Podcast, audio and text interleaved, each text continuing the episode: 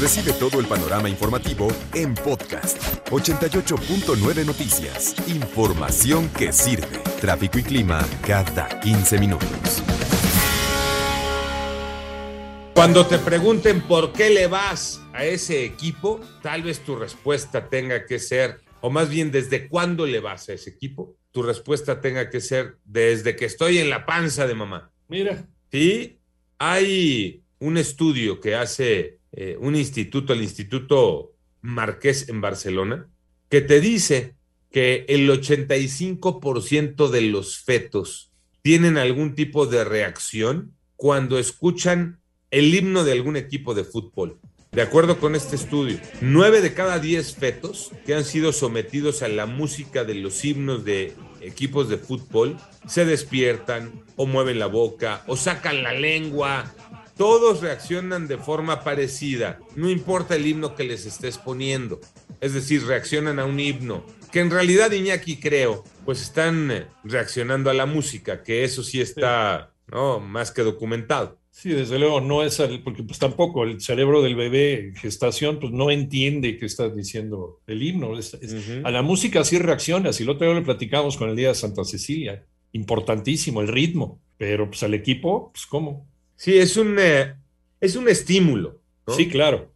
Como cualquier otra nota musical lo puede venir a dar. En este caso, pues están agarrando los himnos de los equipos como estímulo durante el, el embarazo. Dicen que en esta clínica, que es además especializada en reproducción asistida, son cada vez más las mujeres que utilizan el himno del equipo favorito, ellas sí, el, el himno del equipo al que le van ellas o sus eh, parejas para estimular al feto. Sí, así, así no te explicas cómo en una familia, por ejemplo, todo el mundo le va a la Chivas, si sale uno de los hermanos le va a la América. Claro. Cuando todos me imagino que fueron estimulados de la misma manera pues así pasa en mi casa también, ¿no? Yo creo que sí, el papá o la mamá les ponían el himno del el himno era parejo, ¿no? Sí, sí, claro. Por lo general una pareja, a veces sucede, ¿no? Que hay divergencias, pero por lo general los dos le van al mismo equipo. Y los hijos también se vuelven fans de ese equipo por imitación. Pero habrá alguno que diga, no, ni más, ¿no? Yo le voy al otro. Claro. Y porque tu papá te lleva al estadio de chiquito, porque el papá le va, no sé,